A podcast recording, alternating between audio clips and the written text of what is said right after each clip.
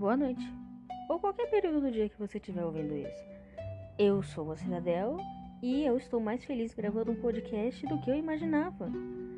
Bem, só pra gente já não ir começando com a história para vocês ficarem mal acostumados, eu queria deixar algumas pequenas observações da última história que eu contei, que são pequenas brisas que eu tive enquanto eu lia isso. E é. Bem, eu acho que é só uma única brisa, mas tudo bem. Uh, se a gente for pegar para olhar a história de uma maneira mais científica, digamos assim, a gente pode colocar como se tipo. Como posso explicar? Um, Ymir representava o físico, sendo assim, todos os filhos dele representam o físico e os deuses representam o espiritual. Não quer dizer exatamente que o físico e o espiritual tem que estar sempre brigando, mas. Bem, eles eram coisas opostas.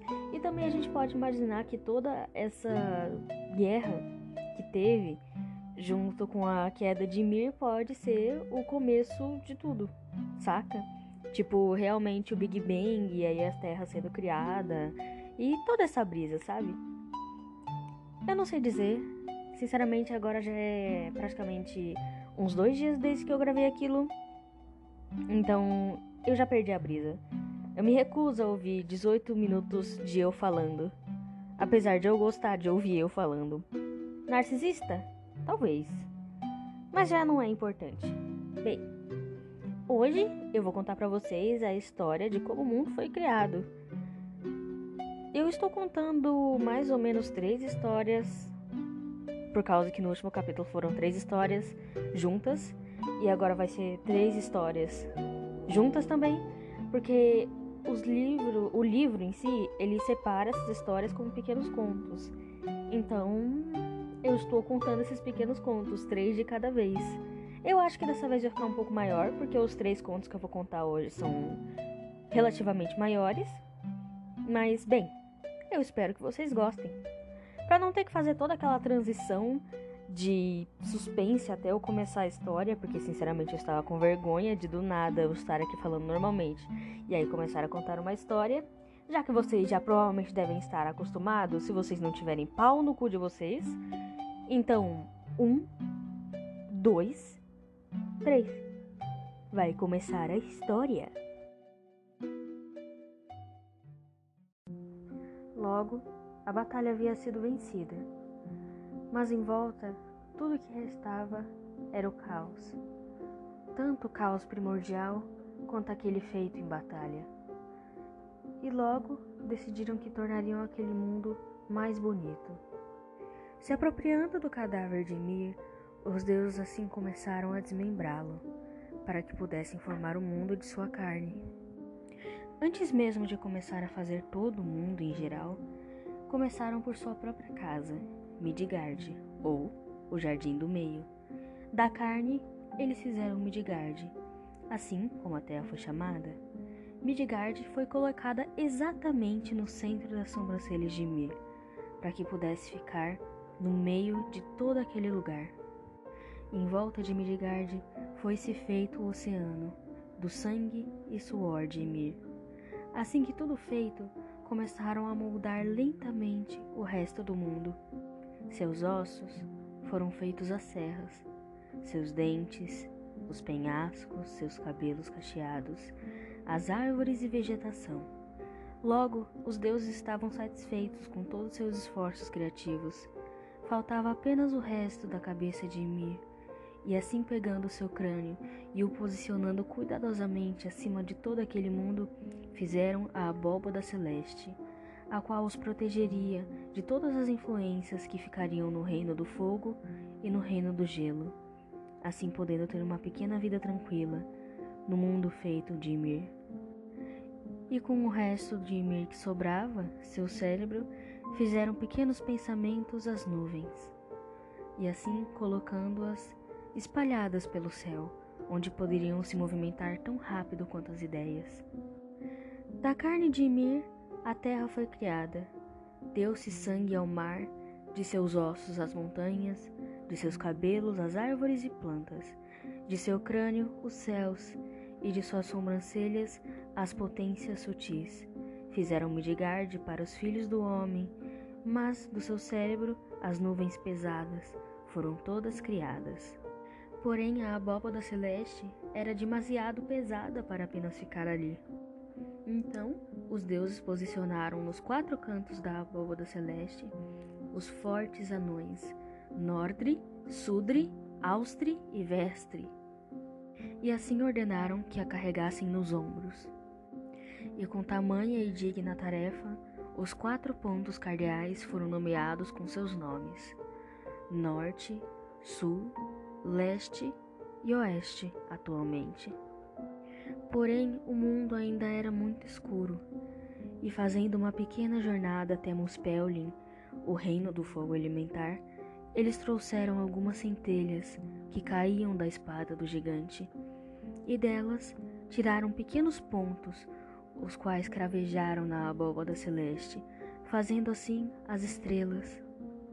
As estrelas cintilavam sem cessar com a escuridão, afastando e tornando aquele mundo mais claro.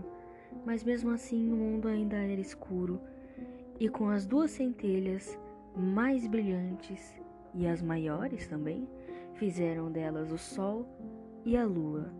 Forjados, então foram amarrados a duas carruagens. Suas carruagens eram douradas, com o intuito de levá-las ao redor do mundo, levando a luz a toda aquela terra. E do mundo inguíneo, onde reinava Muspel, mandaste buscar o fogo, e luzeiros fizeste, sol, lua e estrelas, que pendurastes no céu, marcando bem a divisa entre o dia e a noite.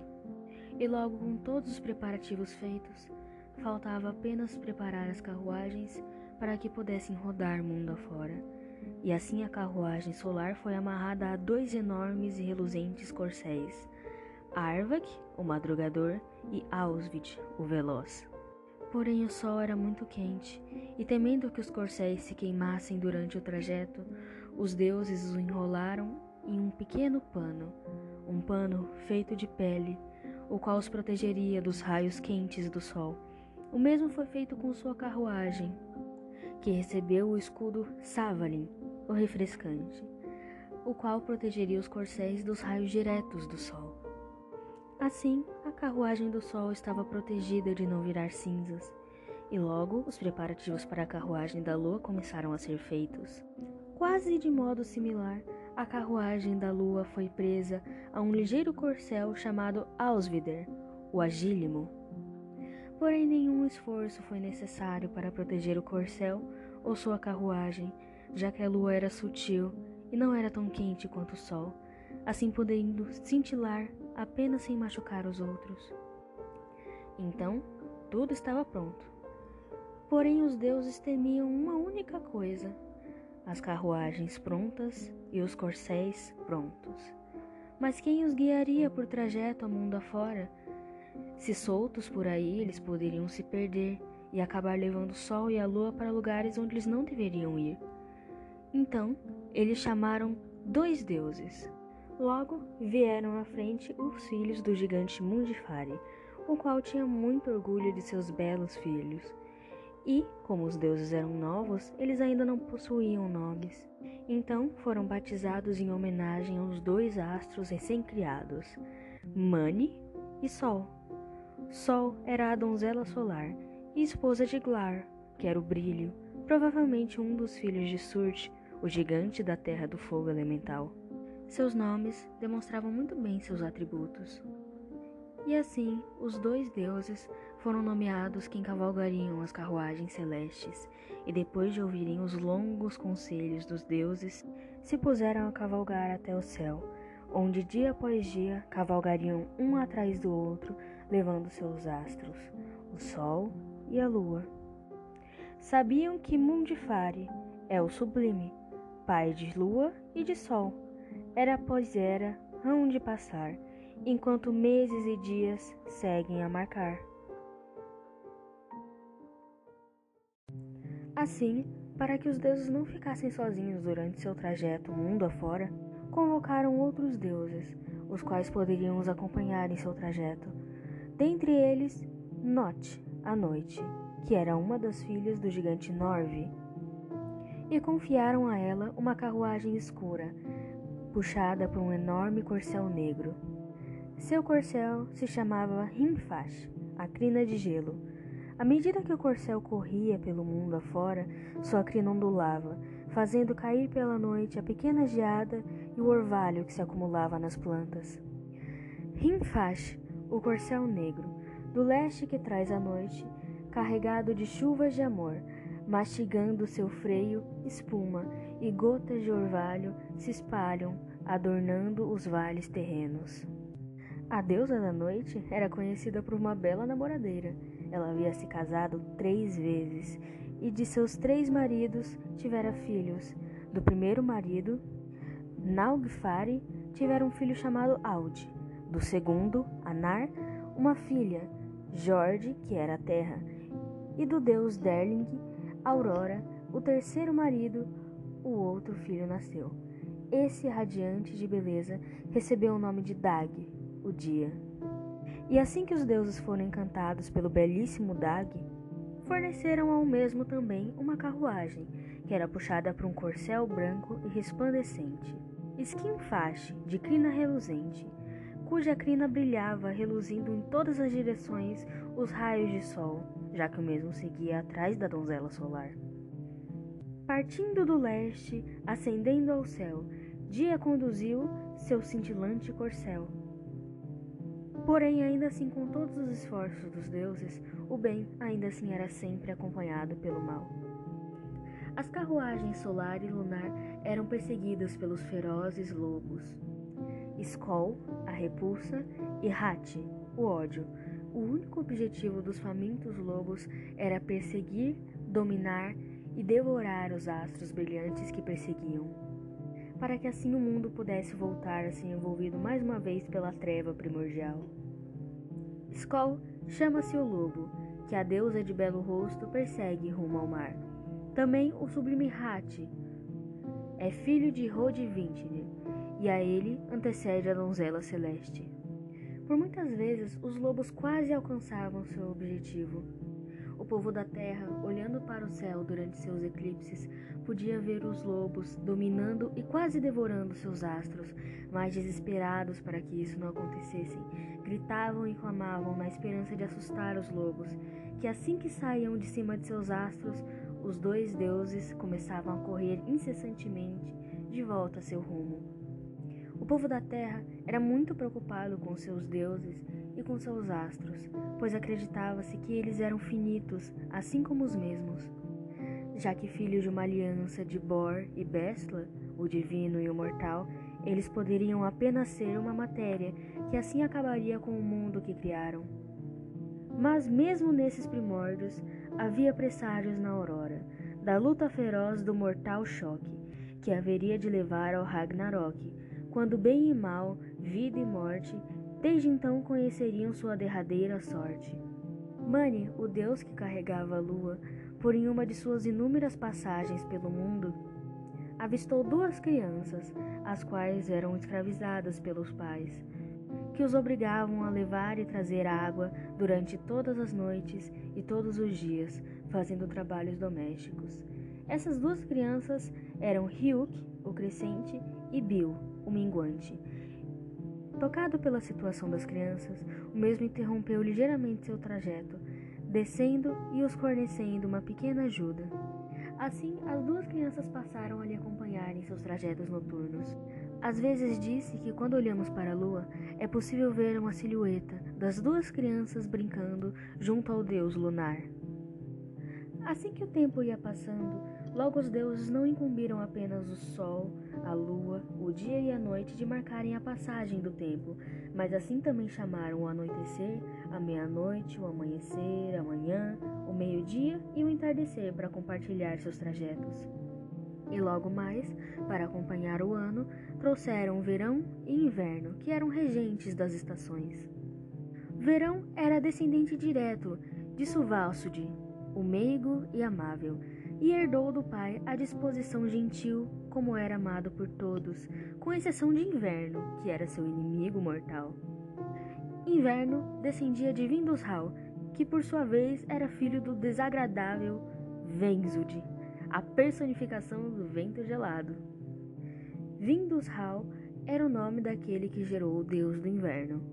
Verão de Suácitur nasceu, ambos seguirão o caminho dos anos, até o crepúsculo dos deuses. Ao norte existia um enorme gigante, chamado Heisvelg, o devorador de cadáveres. O mesmo possuía enormes braços, que também eram confundidos com asas na maioria das vezes, já que o mesmo se assemelhava demasiado a uma águia. Quando os ventos do norte rugiam, se imaginava que era o mesmo batendo suas imensas asas e mandando para o mundo seus ventos gelados. O gigante era muito odioso, e assim, sempre que podia, batia suas asas, fazendo lufadas frias de ar se espalharem pela superfície da terra e arruinavam todas as plantações e plantas, mas que logo eram consertadas pela chegada do verão. Reisvelger é o nome daquele, sentado além do fim do céu, e do grande farfalhar de suas asas de águia nascem as lufadas de vento. Bem, é isso. Eu tenho a impressão de que a gravação de hoje ficou meio ruim, mas eu me recuso a gravá-la de novo, ainda mais porque hoje eu planejo estudar bastante. E para gravar isso na minha cabeça, fazer o podcast ajuda. Então eu vou gravar muito hoje. Vão sair vários episódios, eu acho. Bem, é meio que isso, sabe? Não tem muito mais o que se falar. Hoje a história, apesar de não ser tão contínua, foram várias pequenas histórias, então acho que compensou no final das coisas. Eu engasguei bastante e foi meio difícil começar a gravar, mas tudo bem. Nosso próximo capítulo vai falar sobre os anões e elfos, entre outras coisas. E, se vocês tiverem paciência, o nosso próximo capítulo, sem ser do podcast, mas sim do livro, vai começar a falar dos deuses que vocês conhecem, dentre eles, Odin. Eu espero que vocês tenham paciência de me acompanhar até lá, mas caso não tiverem, tudo bem também. Vocês são uns arrombados. Não, mentira. Eu só. Não sei dizer. Eu acho que eu tô com fome.